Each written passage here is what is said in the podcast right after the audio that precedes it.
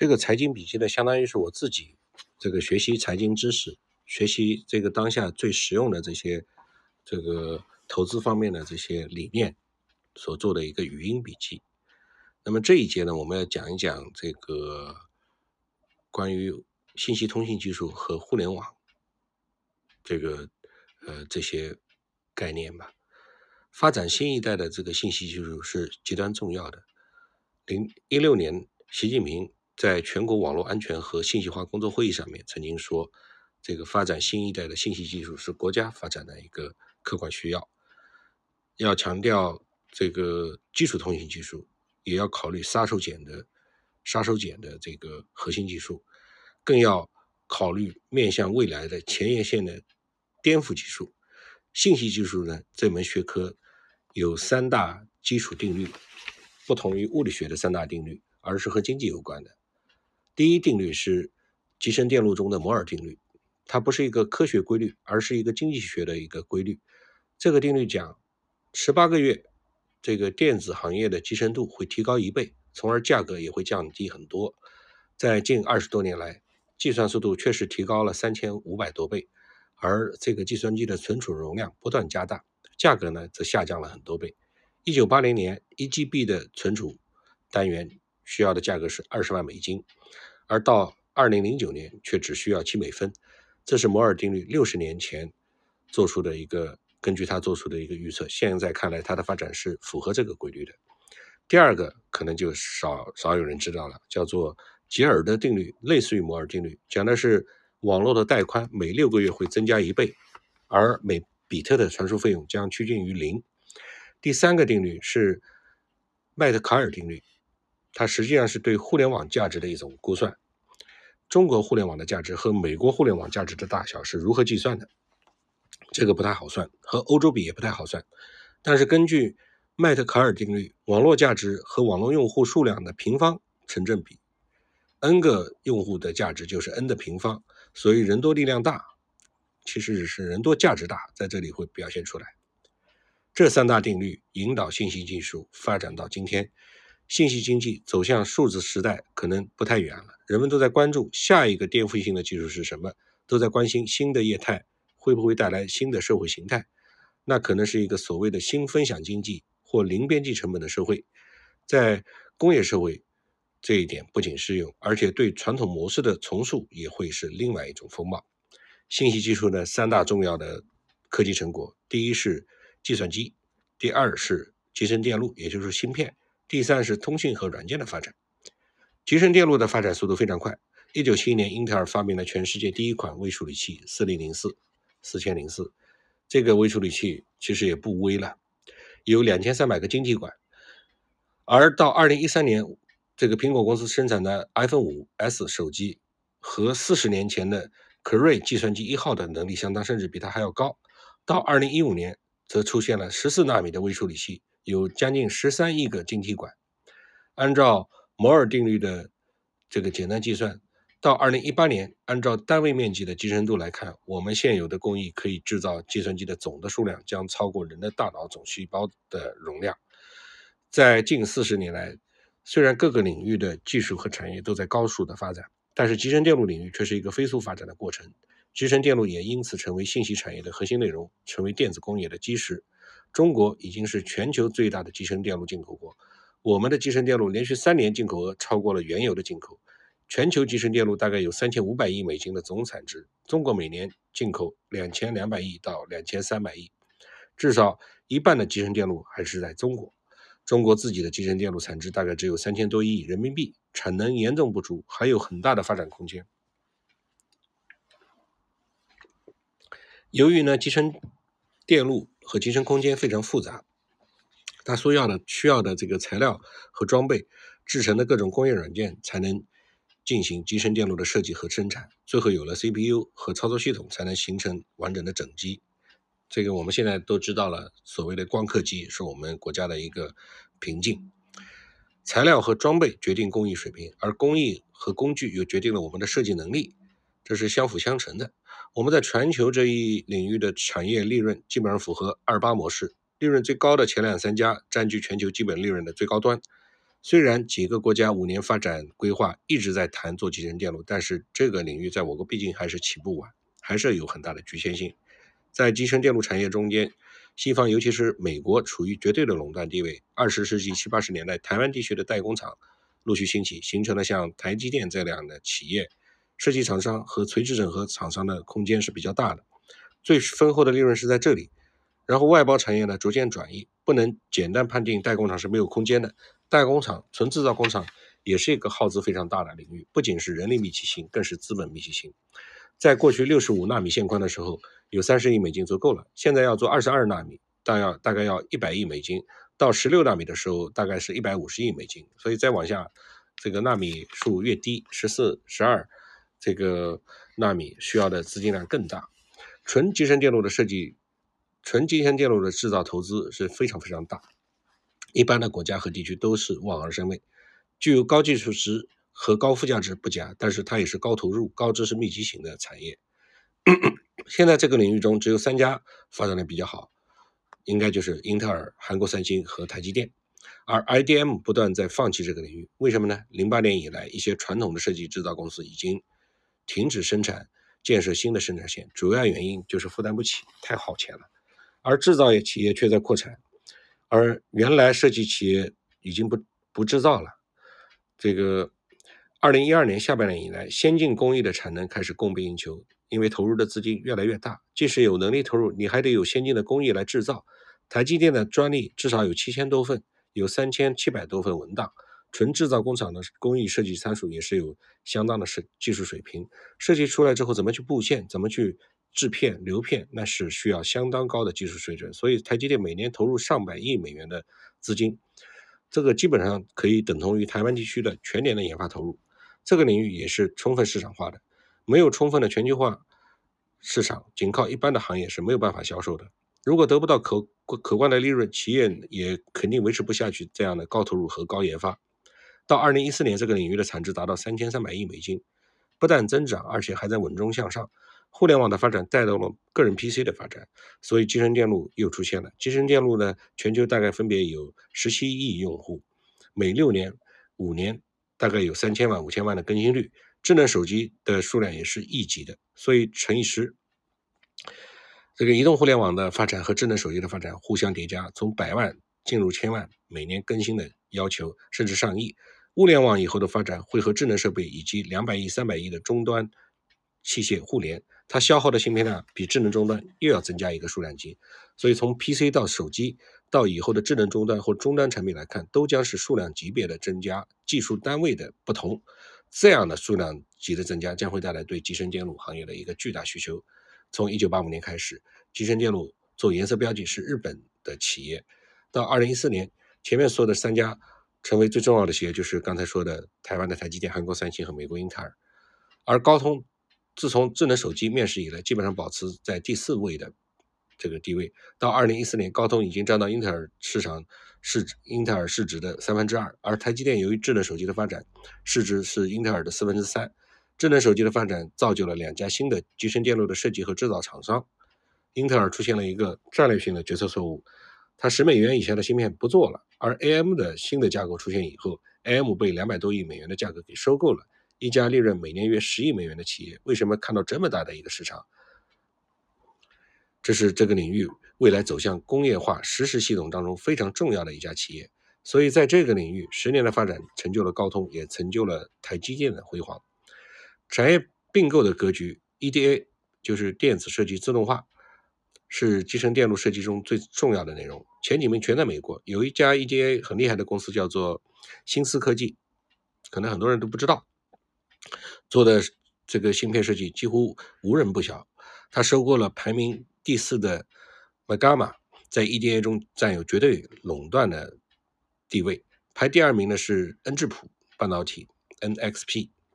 二零一五年花了一百多亿美元收购了 Freescale，就是菲斯卡尔半导体，就是看中了这个汽车电子的巨大市场。双方合并之后的市值超过四百亿美金。汽车电子将来又是一个移动的新的大的平台。二零一五年，英特尔花一百亿美元收购了阿尔卡特，高通正在策划收购龙头企业赛赛灵思公司。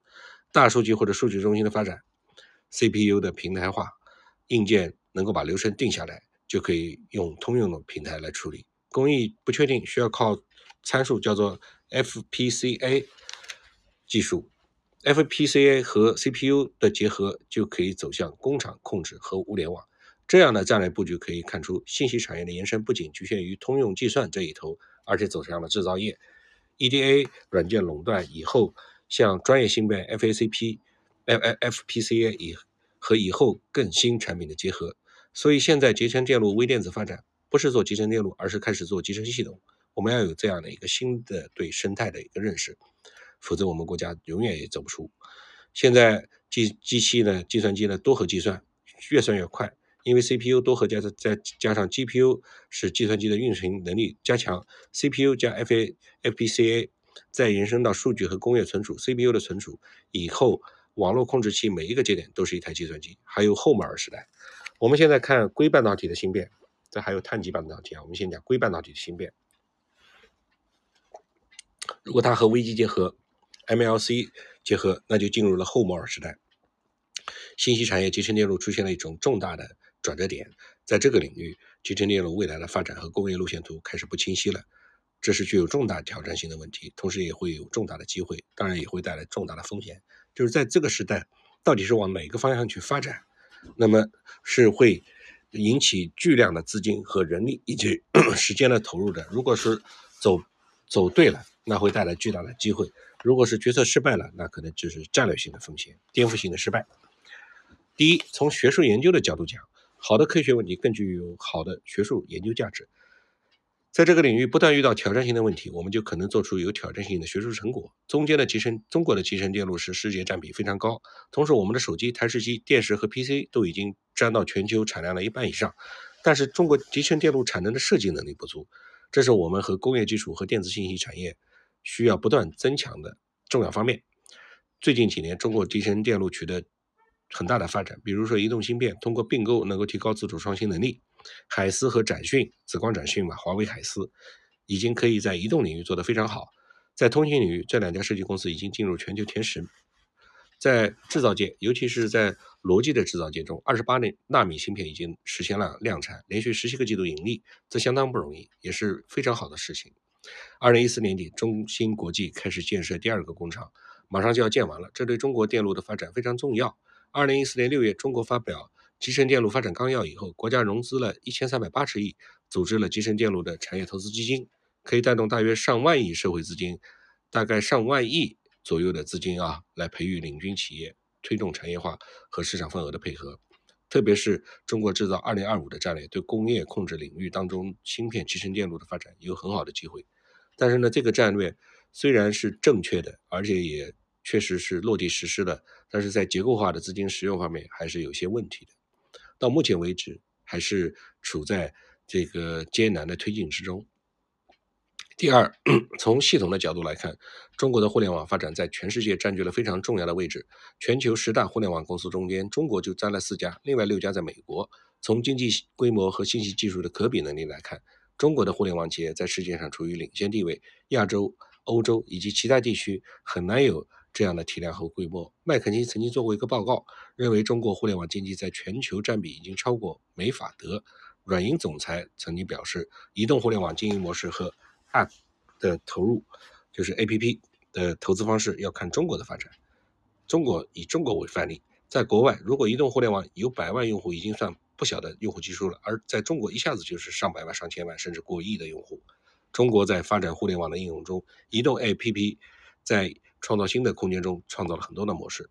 无论我们现在如何来看互联网金融、手机支付这种方式，在全球都是中国最好的。不光是商业模式，它的系统也做得非常不错。所以，中国的互联网应用中确实有技术、应用模式和商业模式的一些创新。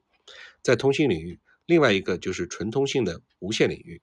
以前我们没有一 G 的大哥大，二 G 开始。跟随，毕竟我们没做到。到了四 G 已经开始同步发展，现在我们成为世界上最大的移动通信市场，占了百分之五十。在五 G 的移动通信中间，我们处在处于世界领袖级的地位，至少没有别人跟我们同步。移动通信的市场是万亿规模的，而且还会带动手机芯片的发展，带动了应用的发展以及几百万的 App 和行业的新的变化。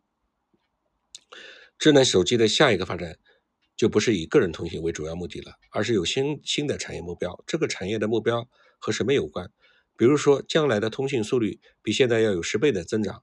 现在找朋友可能要连接一百、一千个，未来你可以连接的数量是现在的一百倍、一千倍。你可以连接到直接连接到一个小的群体，可以做物联网的应用了，而且效益效率又那么高。这些技术问题的解决，实际上是和产业目标相关的。如果你有专利、有标准技术、有品牌产品在带动产业发展，是自然而然的事，在移动通信里面会有很大的进步。第三点是信息技术的三个标志性的事件。一个呢，集成电路；一个呢，网络通信；一个呢是软件。第三个就是软件。以前有个说法，曾经把微软称为“微软帝国”。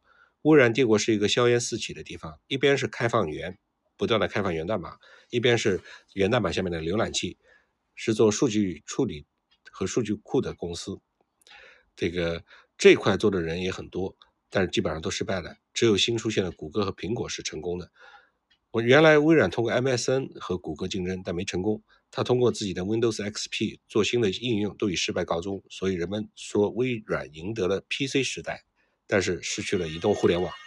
在这个领域中，软件的形态和技术模式没有变化。最早是 PC 时代，互联网兴起的时候，这批公司就开始成长了，中国的机会也就开始壮大了起来。现在我们处于第三次变革时期，移动互联网和云计算已经成为事实，但是。在软件定义一切新的互联网时代开始的时候，5G 移动计算新的产业，集成电路将汇聚到一面，将汇集到一起，面向工业应用，创造出一个巨大的空间。从信息经济的产品、衍生品和他们的服务应用来看，这些年在不断的变化。2012年只有一万多亿，2014年就增加到16万亿，超过 GDP 的百分之二十六。到2015年又提高到18万亿，占了百分之二十七。因此，总书记特别强调要培育信息经济，壮大国家经济发展的空间。它不简单是微电子通信的问题，它占了整个国民经济的四分之一。按照麦特卡尔定律四 G 用户突破五亿，网民达到六点八八亿，它后面蕴含的价值还有很多的内容可以加进来，对经济空间的影响非常大。前面讲过，有几类产品在全球占有量达到百分之五十，进出口贸易占到全国的三分之一。二零二零年，我们要建成网络强国，成为经济信息经济的大国。这个相关产业占 GDP 的比重要从二十七百分之二十七达到百分之多少呢？百分之四十。这个信息经济和衍生品，这是国家整个新产业信息化的战略规划。面对这么大的强劲发展前景，我们自然要问的一个问题是：信息经济在当前发展的规律下，它的下一个机会是什么？在哪里？特别是和工业制造业结合在一起，会产生什么新东西？麦肯锡做过预测，二零二零年智能终端超过将超过两百亿或五百亿，物联网这个物物互联嘛，终端将呈爆发式的增长。PC 时期再增加一个数量级的时候，将把社会构成以及人们生产生活全部连接在一起，这个社会将会和现在完全不一样。我们必须关注信息社会和制造业会给整个产业经济带来什么样的影响，但是这个预测呢，并没有最终达成啊。从目前来看，可能受到了一些的影响，比如说这个呃，本文在二零一八年写的，在二零一八年以后的中美贸易战的加剧，以及二零二零年初的疫情的到来。回到这篇文章，在这个发展过程中间，信息技术自然要变化。因为它本身会遇到一些重大的科技障碍，我们把它叫做技术墙。呃，比如说前面说的摩尔定律，摩尔定律发展到一定程度之后就不就很难起作用了，因为我们现在已经触到了摩尔定律的顶端，也就是在一个芯片上面能够刻画的集成电路，到了一定的数量级之后，将会遇到瓶颈。按照现在的供应能力，这个也持续不了多长时间。工业的路线图还这个。还不是很清晰，就是在摩尔定律以后，所以 IT 领域在微电子领域也要面临新的变革。人们谈论的后摩尔时代，超越摩尔将会是什么？这就会给我们带来很多物理材料方面的新要求。因为当线宽只有五纳米、三纳米，比头发丝还要细千倍的时候，那个时候电子走过的时候，要刮出电子风暴，要刮出电子风，会影响其他的电子存在的空间。在那么窄的一块，已经不是固态了，有可能是液态了，怎么可能形成稳定的这个电子元器件呢？还有存储强、大核，以后处理器和 CPU 之间的性能差距、功耗问题也会很大。有些散热做得不好的会出现爆炸，还有一些软件的能力约束强，这个呃就是软件本身的问题了。未来汽车的创新呢，则有百分之九十可能来自切尔系统。汽车或者汽车的性能都和我们的电子系统密切相关。我们应用需求不断变化，软件开始面临新的问题。美国十年前预测每年有六百亿美元的损失，占到积分 GDP 的千分之六，现在应该会更多。所以，软件强从过去一般的软件到现在的切尔系统，在互联网应用对高安全的要求都在不断的增加。美国对于软件安全要求非常高。美国总统委员会提出六大方向，前面五大方向中有两大方向是和软件安全有关。他们认为软件超出他们的设计和研发能力，所以要加强管理。第三类是数据，数据的极大丰富有没有可能成为数据的灾难？在二零一零年，《经济学人》杂志有一篇叫做《数据洪灾》，讲的是数据从过去的稀缺走向极大丰富，很有可能会带来大麻烦。也有人说，现在已经从资本时代进入了数据经济的时代。第一次出现的经济化是以贸易和资本为主，而第二次全球化是以数据为主。第一轮全球化从农业革命到工业革命，我们主要解决的是人和土地、人和物的关系。比如说，中国有很多管人的部门，这个管土地的部门也有，管钱的部门也不少。那么将来管数据的，要不要有一个专门的部门呢？现在像亚马逊、阿里巴巴这些数字平台几乎是富可敌国。现在已经有一些国家和地区成立了数据局或者数据委员会，来研究如何管理这些看不见的数据资产。进入数据经济时代，给我们带来了社会治理的新问题和管理上的效率和能力问题。